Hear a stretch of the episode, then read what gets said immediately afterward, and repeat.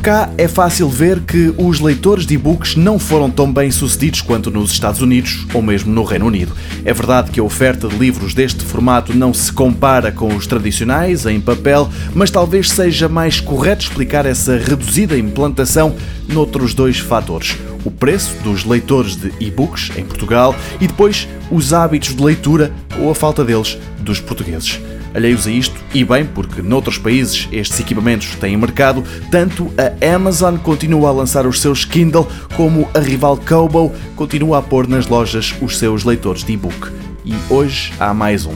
Trata-se de uma versão revista e melhorada do Aura H2O que mantém a certificação IPX8, ou seja, se ficar mergulhado na água uma hora a 2 metros de profundidade, continua a funcionar como se nada fosse. Isto com um livro em papel nem em sonhos. Mudanças há no design, tem borracha na parte de trás e por isso é mais fácil de agarrar e mantém-se a excelente tecnologia e-ink que pinta os caracteres no ecrã de 6,8 polegadas como se fosse um livro normal.